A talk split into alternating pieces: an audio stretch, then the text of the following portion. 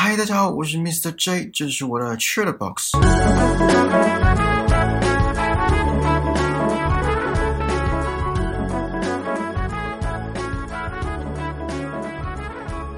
不知道大家有没有对许愿池许愿过？有的话，还记得许什么愿吗？有成真吗？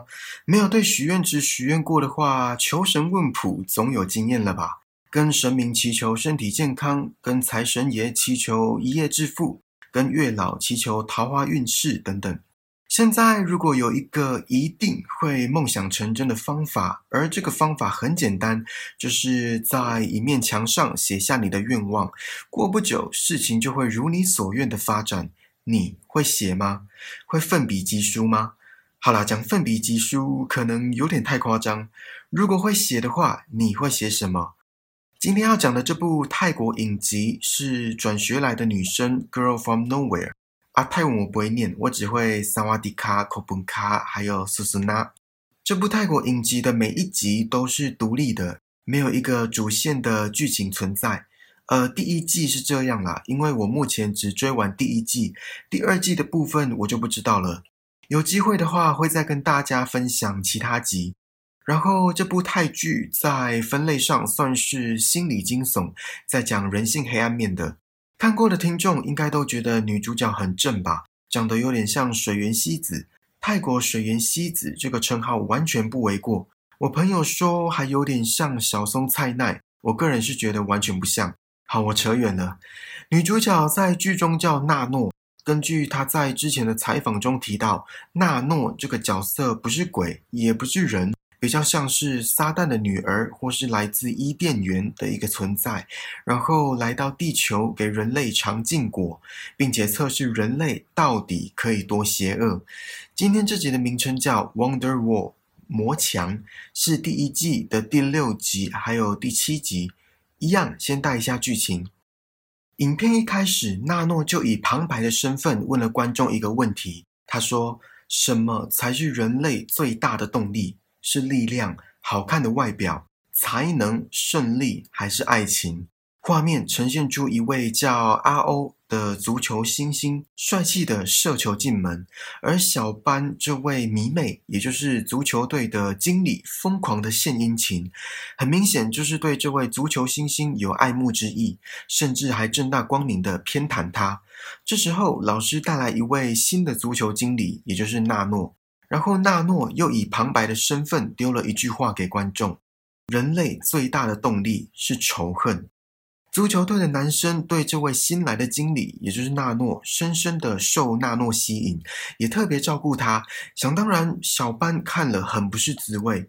场景转到厕所，小班心怀怨恨的拿着奇异笔在厕所墙上写了一行字，内容是：“纳诺，你这个臭脸贱货。”写完之后，小班的心情缓和了一些。出了厕所门，遇到纳诺走过来，他看到墙上写的那行字，一开始惊愕，可是嘴角随即上扬，暗示着无法收拾的事情即将发生。小班在房间里写着属于自己跟阿欧的足球爱情故事，甚至在日记上也充满阿欧的身影，当然也免不了抱怨新来的经理纳诺一番。都是一些人身攻击或诅咒的话。镜头转到学校，小班发现他在厕所墙上写的那行字成真了。纳诺的脸发出恶臭，真的就如小班所愿，纳诺成了臭脸贱货。小班当然一试成主顾，哎，可以这样用吗？总之，他继续在那面墙上写东西。他写说阿欧非常爱小班。爱也成真了，在屡试不爽的情况下，小班把这件事情说出去。一开始是跟被同学霸凌的一位女学生示好，对方当然不相信。小班还为了报仇而让清洁人员上吊，只因为那位清洁人员把墙上的字擦掉。出了人命，小班当然慌了。可是就在阿欧传了讯息过来的当下，又把这个烦恼抛诸脑后。纳诺又再次以旁白的身份丢了一句话给观众：“这是人类最大的动力——恐惧。”事情越演越烈，在那位被霸凌的女学生下笔之后，越来越多人在墙上写下自己的愿望，或者应该说欲望。整个学校逐渐失控，有的人为了地位，有的人为了权力，有的人为了名声，而有的人为了报仇。小班断然决定要把墙面上的字擦掉。可是不幸的，有一句话用红色的墨水写着：“清理这面墙的人会死。”小班束手无策，也顿悟这一切都是错误。觉悟之后，打算成为牺牲小我完成大我的无名英雄。讽刺的是，写过那面墙的人极力阻止。就在一阵混乱当中，小班写了一行字，场面瞬间安静，学校空无一人，校外也有如一座死城，一片寂静。而那句话是：“我希望所有人消失。”好，剧情差不多是这样。还没看过的听众，我建议还是去看一次。剧情的部分我没办法全部带到，虽然分了上下两集，就当电影看，时间差不多是一个半小时左右。哦，然后我刚刚忘了讲，这部泰剧 Netflix 有。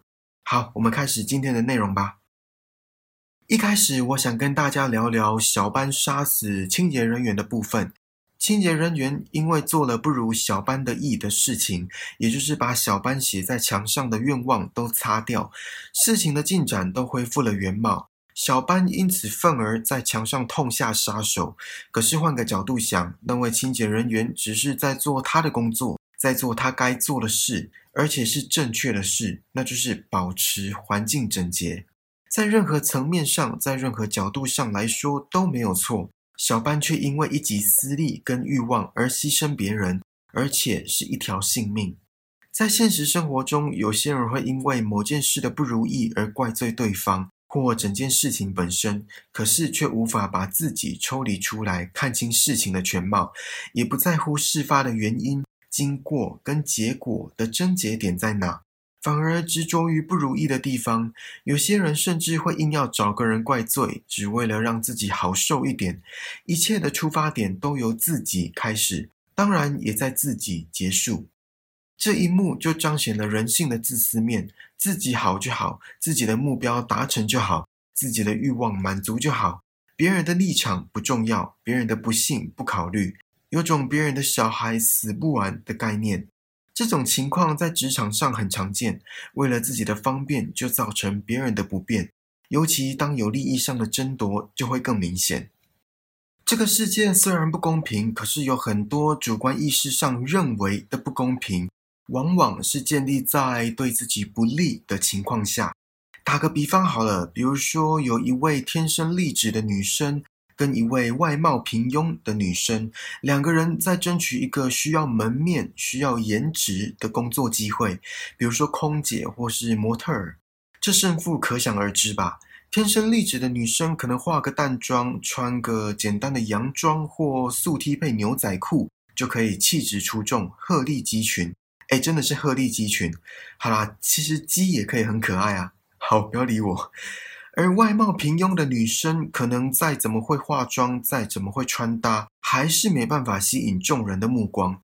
就算不是需要颜值的工作，长得比较好看的人，也可能比较容易录取，甚至在升迁上比较有机会。就像剧中的纳诺一出场，出众的外表马上让所有男生都拜倒在他的石榴裙下。即使小班再怎么献殷勤，再怎么刷存在感。还是常常被当笑话看待，这难免会心生怨念。对他来说就是不公平，因为一个初次见面、什么都还没有做的正妹，就已经否定掉小班之前付出的所有时间跟心力。这种情况在客观的角度上来说不公平吗？或许吧。可是，在小班的主观意识上来说，就是不利的情况，也因此产生了仇恨。我们回到刚刚说的那句话。这个世界虽然不公平，可是有很多主观意识上认为的不公平，往往是建立在对自己不利的情况下。好，那现在请让我问你们一个问题：我们换个角度去思考，你们有看过有人在对自己有利的情况下喊着不公平吗？简单讲，就是既得利益者却站出来伸张正义，为对方或竞争者发声的情况。这种情况你们有遇过吗？是不是很少，或者可以说几乎没有？如果有遇过的听众，可以的话不要放手，跟对方当朋友也好，当情人也罢，因为这种人在现代社会真的越来越稀少了。在整个学校失控之际，小班向那位被霸凌的女同学对质，问她为什么要把厕所那面墙的事情说出去。对方回说：“我被霸凌和被打的时候，有人在乎或想帮我吗？没有。看到他们付出代价，心情不是很好吗？”讲完这段话，小班哑口无言，因为很不幸的，对方说的都是事实。被霸凌者受到的伤害不止来自于霸凌者，还有旁人的忽视跟冷漠，而且后者所造成的伤害往往更大，更具有负面影响力。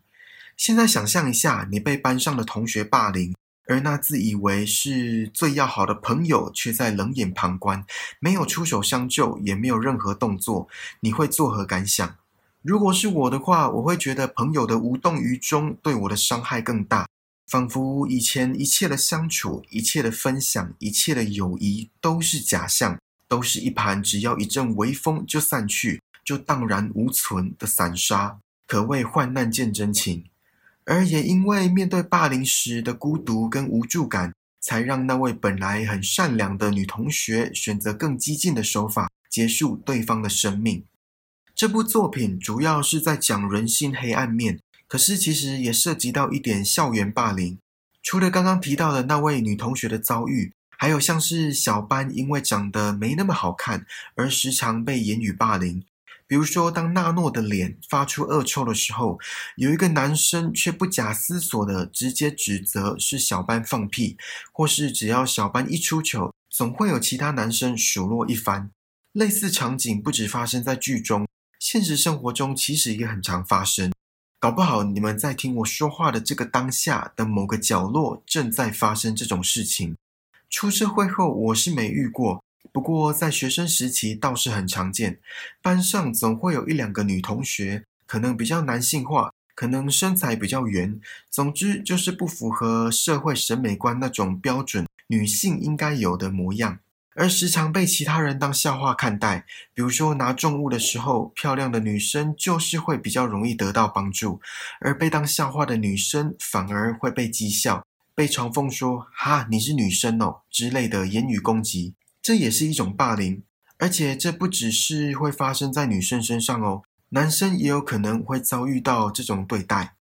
其实这也关系到公平，应该说不公平。